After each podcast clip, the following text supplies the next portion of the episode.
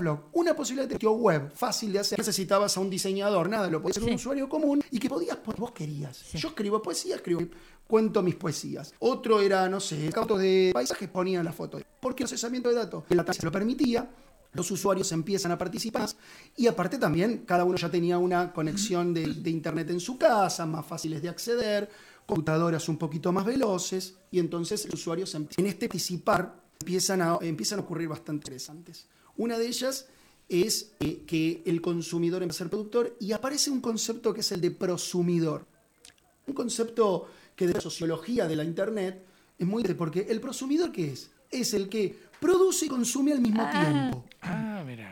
¿Eh? Viene de, la- del- de- de Productor y consumidor Una conjunción de productor y de consumidor. Sí, sí, prosumidor. ¿sí? Produce y consume. Entonces empieza a generar una lógica de una Internet de ida y vuelta. Desde el punto de vista del consumidor, de- de- del usuario, quiero decir, perdón, del usuario, hay una ida y vuelta. Pero además se empiezan a generar redes. Yo ya puedo inter- interactuar con Gustavo, puedo interactuar con Mónica, Mónica con Facundo, Facundo con Gustavo, y empezamos a interactuar entre todos. Y yo te mando cosas a vos y vos me lees mi blog y me haces comentarios a mí y yo leo el de Mónica y Mónica Claro. comenta el de Gustavo y empezamos a generar redes. Esto, esta posibilidad de generar redes eh, es lo que se denominó la web 2.0, como que evolucionó ahí, ¿no? Hay una evolución. Eh, bueno, esto desde el punto de vista social eh, conlleva con una democratización de la información. Es muy interesante esto, porque ya ahora todos podemos participar, vernos y comunicarnos en un ambiente que no está mediado por un alguien que, eh, digo, la información, a ver, veámoslo desde este punto de vista. Fíjense que todos los relatos hasta el momento de la aparición de esta posibilidad de Internet eh, estaban dados por los medios de comunicación, la difusión de información, ¿no? Los medios de comunicación, eh, la, mm, veámoslo desde el punto de vista de los libros, siempre hay un alguien que escribe, siempre Claro. hay un alguien que decide qué vas a leer. Sí, claro. ¿Se entiende? Sí, sí. Y un alguien muy reducido. El autor, la editorial, ¿se entiende? Entonces, acá no, acá es como que se democratiza todo. Yo ya puedo leer, puedo producir. eh, de hecho, empieza a aparecer lo que se llamó la prensa ciudadana, donde las personas veían un choque en una esquina, sacaban una foto, lo publicabas en algún lado y otras personas lo podían ver. Entonces todos nos podíamos transformar de alguna manera en eh, periodistas informales, ¿sí? Bueno, y con la evolución de la web 2.0 aparecen las redes sociales, ¿no? Facebook, eh, Twitter, eh, bueno, y todas las que fueron eh, apareciendo, ¿no? En su momento, las redes sociales. ¿De cuándo son? ¿De qué año más o menos? Y las redes sociales aparecen, sí, más o menos por eh, 2010 Ah. y 2000, de fines, de la segunda mitad de la década de, No hace tanto. de- sí, 2000, entre 2005 y 2010. Eh, bueno, ahí ocurre algo muy interesante. En 2006, Google compra una empresa que se llama DoubleClick, que era la empresa más importante de marketing digital. Eh, mm, que se dedica, bien, o sea, cuando vos estás en un sitio web, te aparecen publicidades. Bueno, una de las empresas más importantes que generaba esas publicidades era esta empresa llamada DoubleClick, la empresa más importante a nivel mundial. Google era la empresa que tenía la información de qué hacen los usuarios, porque ¿dónde Claro. buscas algo? Mira que tenés abierto ahí en el. Sí, Sí, bien. Eh. Uno busca. Entonces, si vos buscaste zapatillas, Google sabe que Gustavo quiere comprar Sí, zapatillas. y empiezan si a vos venir- buscaste auriculares, Google sabe que vos buscaste auriculares. Bien, si yo sé lo que vos querés y también tengo a todos los anunciantes que venden lo que vos querés, ¿qué? Uní, Sí, es muy fácil unir. uní la necesidad con la, con, la, con la posibilidad, diríamos, ¿no? Uní l- el deseo con el, quien puede satisfacer ese deseo, ¿eh? la, comercialización. Entonces ahí aparece como toda una gama muy importante, muy, muy nueva de, de posibilidades dentro de la web, que de la mano de, de la empresa Google justamente, y bueno, hay algunas otras también que fueron acompañando eso, ¿no? Pero digo, lo más grueso fue lo de Google, que este, fue desarrollando esto de eh, em, una web que interpreta al usuario, que sabe qué es lo que querés y te lo ofrece. Más que vos. Muchas veces sí. Muchas veces sí, porque uno inconscientemente va circulando por cosas sin darte cuenta. Eh, navegaste por acá, te fuiste por allá y hay un algoritmo informático en alguna parte del mundo de una computadora que conoce a Mónica, a Gustavo, a Facundo y a mí, a Diego, y sabe qué es lo que nos gusta, qué es lo que queremos hacer, y en función de eso nos empiezan a ofrecer cosas.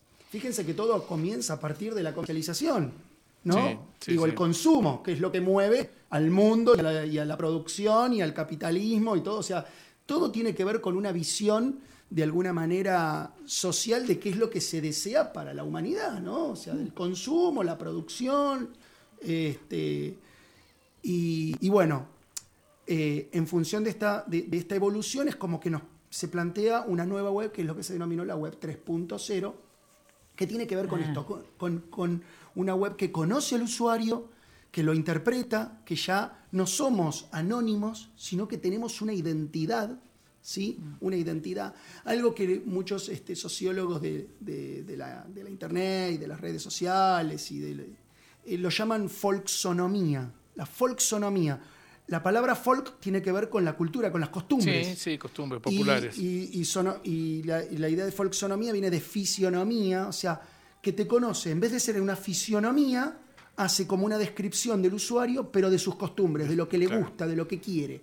¿Sí? La web 3.0 está identificada por eso, porque puede reconocer a los usuarios, puede saber quiénes son y puede ofrecerles lo que quieren. ¿sí? Muy interesante esto también, ¿no? Este, eh, interesante, y bueno, Interesante y peligroso Y peligroso. Muy buena. exactamente. Porque bueno, tengamos en cuenta de que eh, en las últimas elecciones en Estados Unidos fue utilizado eso para Claro. inclinar la balanza para también. uno, de los, para uno de los candidatos. Seguro. Sí, sí. ¿sí? Y está, pero totalmente comprobado de que fue así, de que. Facebook, eh, pueden ver, eh, hay una película en, en Netflix, Sí.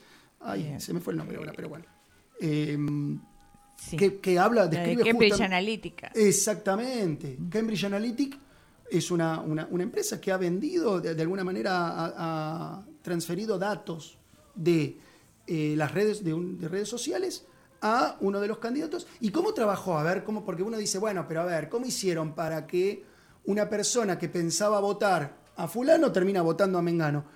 Mira, eh, a Gustavo, por ejemplo, le gustan los perros, es amante de las mascotas. Entonces te empiezo a mandar fake news diciendo, el candidato tal le pegó a su perrito. Ya. Claro. ¿Entendés? Y por otro lado te digo, al candidato cual eh, apoya económicamente la defensa de los derechos de los animales. Independientemente de si es verdad o no. Independientemente si es verdad, o no, que ya no es importante eso. No, eso es una- un detalle. Claro, es un detalle menor, ¿no? Bueno, pero digo, esto es lo que ocurre. Entonces empiezo de alguna manera a influenciar la opinión de los usuarios en función de saber qué es lo que les gusta y qué es lo que quieren. ¿Sí?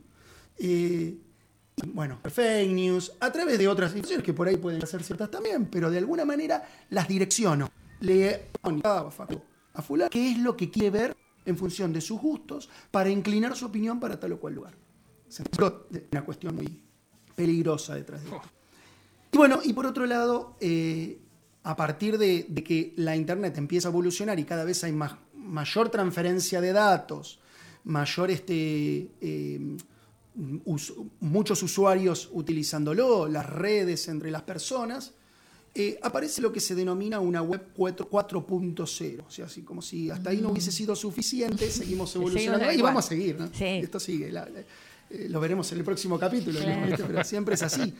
Donde eh, ya tenemos una, una Internet que puede reconocer objetos, que los objetos están interactuando con las personas. Por ejemplo, una de las características de la web 4.0 es lo que se llama I- IoT, la Inter- Internet of Things, el Internet de las cosas. Ah, claro, eso que yo lavarropa conectado a Internet. Claro, que yo lo manejo. Tu lamparita conectada a Ah, Internet. Sí. sí, sí, la sí, pecera conectada a Internet.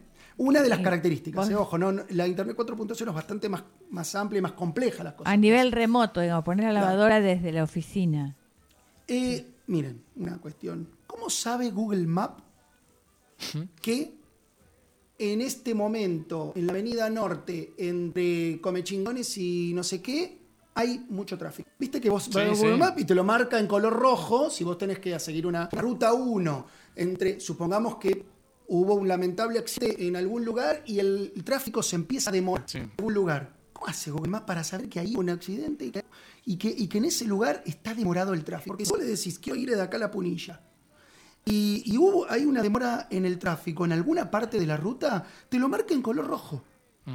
¿Cómo supo? donde hay más teléfono. Pero, claro, nosotros le damos esa información. Claro. Somos nosotros que le damos. No nos damos cuenta de la cantidad de información que le estamos dando a la internet, a la web, para que la, la web de alguna manera elabore esa información y nos devuelva datos. Es, es este muy muy cómico también esto, porque la otra vez, hace ya bastante tiempo, había visto experimentos que habían hecho este, Europa, eh, un periodista que había puesto en una bolsa un montón de teléfonos, 100 teléfonos, todos 100 teléfonos y los puso en una esquina. Sí. Y, y en, la, y en la- el Google Map te mandaba a ir por otro lado porque esa esquina estaba atascada. Y no había nadie en la esquina. Tal cual. No había nadie, había una bolsa con 100 eso. teléfonos, nada más. Sí, sí, sí. sí. Y, y el tráfico andaba perfectamente, pero eh, te mandaban a ir por otro lado porque en esa esquina no se podía pasar. lo, que, lo que va tomando, el- si vos tenés el GPS abierto y venís con tu auto a- en un lugar donde el límite de velocidad, supongamos, es 40 kilómetros por hora, una zona urbana, y de repente en una esquina yo eh, vengo con mi auto a 40 kilómetros y reduzco a 10, reduzco a 0, me voy moviendo a paso de hombre y después avanzo de nuevo.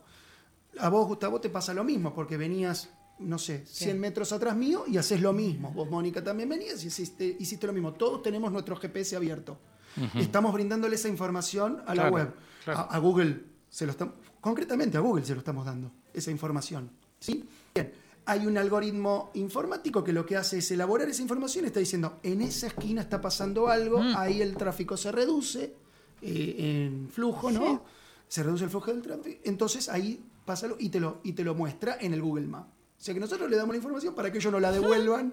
¿Se entiende? Claro, no, no es que hay un, no, no es que hay alguien, hay un satélite No, mirando. Para nada. No. Bueno, si hablamos de satélites mirando, tenemos Sí. lo que es el Google Earth, que Sí, es una es cosa otra cosa. Este, que hoy día podemos ver todo nuestro planeta en, eh, y caminar por las calles de, no sé, Londres, lo que quiera, no sé, Madrid, y Sí, caminar. Este, eh, bueno, digo, son los avances de la web, de la internet, cómo vinieron, este, eh, llegaron para quedarse, por supuesto, eso no hay ningún tipo de duda. Para atrás no se va ni un... Y no, para nada. Y que de alguna manera me parece que uno tiene que encontrar en este mar, es como una jungla la web, ¿no? Yo digo, a veces es un ecosistema eh, propio, de hecho muchos sociólogos lo ven desde ese, desde ese punto de vista, y que, y que de alguna manera eh, uno tiene que andar con su machete en el medio de la jungla buscando qué Caminito. el caminito, pero también tenemos que entender de que este ecosistema o e- e- esta gran humanidad representada en la virtualidad tiene reglas, tiene cosas y tiene riesgos. Y uno tiene que saberse como ciudadano digital. Hoy no solamente somos ciudadanos físicos, ¿eh? que caminamos por las calles de la Villa de Merlo, que vamos a comprar el almacén. También somos ciudadanos digitales que tenemos una identidad en un ambiente, en un mundo virtual, y que nos conocen, que somos alguien, que no somos una cosa anónima, y que de alguna manera tenemos que aprender a movernos en este ambiente digital para no cometer errores, para, digo, de alguna manera no ponernos en riesgo, eh, para saber también respetarnos y respetar a los demás, como ocurre en la vida física. Yo antes me... eh, con esto voy terminando con una, una anécdota. Eh, yo antes hablaba siempre de lo que era el mundo virtual y el mundo real. Como todos decimos, bueno, el mundo real, el mundo Sí, virtual. sí. Un día llego a la clase en una escuela y, y le digo bueno, a los chicos, bueno, a ver que apaguen el celular o que, que guarden el celular, que íbamos a empezar con la clase. Y yo, y había una chica que estaba ahí, seguía con el celular. Digo, dale, fulanita, le digo, conectate con el mundo real, le digo, eh, guardá el celular. Y me dijo, levantando el celular así, mostrándomelo, y me dijo, este también es mi mundo real. Claro. Este también es mi mundo real. Y para mí fue un mazazo en la cabeza, porque realmente tenía razón. Ella vive Claro. ahí. Porque también forma parte de nuestra vida, Sí. Es una, una extensión de nuestra vida lo que hacemos en el mundo virtual. ¿sí? Entonces a partir de ahí empecé a llamarle mundo físico y mundo virtual. Claro. Porque no los dos son real, reales. reales Sí, los dos son reales. Es Los dos son reales. Claro. Y, y para los adolescentes ni hablar, mucho más. Ellos, su vida, su interacción con los pares, con otros adolescentes, con sus Pasa amigos, por ¿eh? todo por ahí. pasa por las redes sociales. Y, pasa y por vaya la si es real, ¿no? Si, si- la, gente ¿verdad, cuenta Pucha? su vida en, en- en las redes sociales. Sí, sí. Y le cual. modifica lo que le va a pasar. Si Sí, le pone sí. me gusta a no sé quién, se arma un lío importante y mi novio me deja. O sea, o al revés. o lo que Sí, sí, la vida circula por la Eh, virtualidad también. Tiene, claro, influye. Por eso no les ha costado nada la, la cuarentena a los pibes mientras hubiera se- ellos viven donde hay señal. Sí, ¿Te imaginas si en lugar de que no podías Claro. salir de la casa no tenían señal? Claro, el- eso hubiera sido mucho el peor. gran problema para un adolescente eh, no es no tener que ir a la escuela, sino es que le cortes la señal. Claro, ahí, sí, ahí hay un problema grave. Esa Así que bueno, este digo nada, ¿no? Quedarnos con esta, con esta mm, interrogante, con esta, este pensamiento de que somos ciudadanos digitales también, Sí. de que Mm. somos ciudadanos en el ambiente virtual y tiene, que, y que tiene consecuencias lo que y que tiene consecuencias lo que hacemos, que no es gratis. Este, consecuencias en un almacenamiento de datos en algún lugar, consecuencias con otras personas en la interacción, consecuencias para uno mismo. Digo, hay un algo del otro lado que está pasando. ¿eh? Y, este, y nada, que seamos cuidadosos, que nos manejemos así como, como nos manejamos en el mundo físico. ¿Eh? Y que este, Claro, porque tiene, tiene la, la, mm, eh, la posibilidad del mundo virtual de, de tener casi un anonimato, ¿no? Un semi-anonimato. O ¿no? impunidad, Sí. O una impunidad, sí. Una impunidad. Porque uno, Decí lo que querés y total. eh, eh, frente a frente, cara a cara, no, no le diría las cosas que sí le dice ¿Cuántas- por, por medio de la red, ¿no? ¿Cuántas cosas no harías en el mundo físico que sí lo a uno lo hace en el mundo virtual? Claro. ¿No? ¿Cuántas cosas? Bueno, entonces pensemos en eso, porque ambos son reales. Sí, claro. así. Ambos son reales. ¿sí? Así que bueno, eh, por hoy. Ay, ay, ay.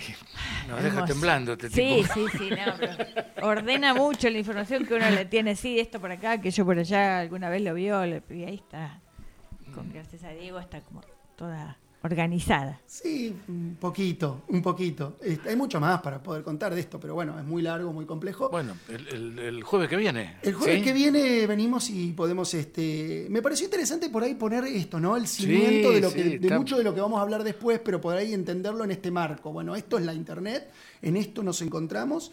A partir de ahí, de acá, bueno, vamos a construir otras ideas y otras cuestiones en relación a, a qué hacemos con las tecnologías y qué hacemos por con las tecnologías y con la educación también. Claro, ¿eh? sí. Veamos eso. Bueno, Sí, sí. muchas gracias. Gracias, Eh, Diego. lo que tiene que ver con cosas que modifican en la red, ayer yo le pregunté a Silvio en su blog qué pasaba con la vacuna rusa Ajá. en Cuba, qué se estaba diciendo. Sí, sí, Silvio Rodríguez, ¿eh? Ah, mira qué bien. Sí.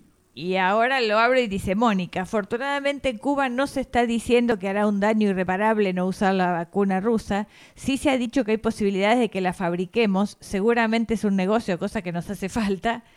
En segunda cita hemos puesto lo que dicen los rusos y los que dicen los que no quieren a los rusos. Las vacunas en este momento trascienden la salud y son activistas políticas. Ya sabes cómo es el mundo. Eh, pero es... Podría hacerle una pregunta a Silvio y que te conteste. Eso ya es- Claro, es- esto es, mira, mira si no es real. Mirá si no te cambia la vida. Pero aparte, Eh, estas son las cosas lindas que pueden ocurrir Claro. a través de la internet. ¿ves? Por Claro, claro. Sí, sí, Está sí. bueno. ¿Y qué te parece? Es una locura. Bueno, eh, nos vamos a la pausa. Recordamos la, la Sí. consigna. Bueno, esto parece. muchos, eh, muchas respuestas que después de la pausa la, la- la vamos a dar una por una. Sí, bueno, tengo en una caja de cinco docenas de huevos, tres huevos de cada decena salen rotos. Ajá. ¿Cuántos huevos sanos quedan en la caja? Ay, ay, ay. Ay, ay, ay. A escuchar bien, ¿eh? Sí. Porque ya hay, hay respuestas que van por el otro lado. Ah, no, cada letra es importante. Claro, claro que sí. Bueno, pausa y volvemos. Es porque ella está siempre conmigo.